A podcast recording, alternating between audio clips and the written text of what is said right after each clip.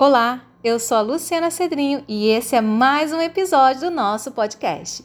Que a graça, perdão, fé e amor enche a sua vida e o seu casamento do poder de Deus.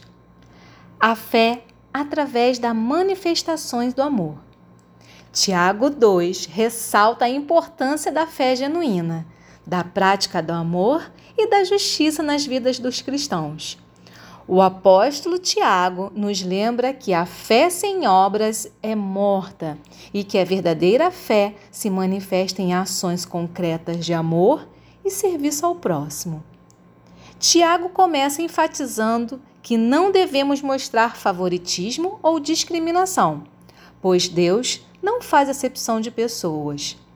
Ele nos exorta a tratar a todos com igualdade e respeito, independentemente da sua posição social ou status. O capítulo prossegue abordando o conceito de que a fé genuína é evidenciada por meio de obras.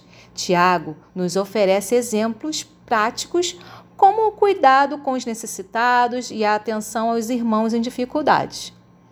Ele destaca que a fé que não se traduz em ações é vazia e infrutífera. Tiago também ilustra a ligação entre a fé e obras com o exemplo de Abraão e Raabe. Abraão demonstrou sua fé obedecendo a Deus, oferecendo seu filho Isaque como sacrifício. Da mesma forma, Raabe, uma mulher de má reputação, demonstrou sua fé ajudando os espiões enviados por Josué. O capítulo conclui enfatizando que, assim como o corpo sem o espírito está morto, a fé sem obra é inútil. Tiago nos encoraja a viver nossa fé de maneira prática, agindo em amor e justiça. Ele nos recorda que a verdadeira fé produz frutos visíveis e impacta positivamente o mundo ao nosso redor.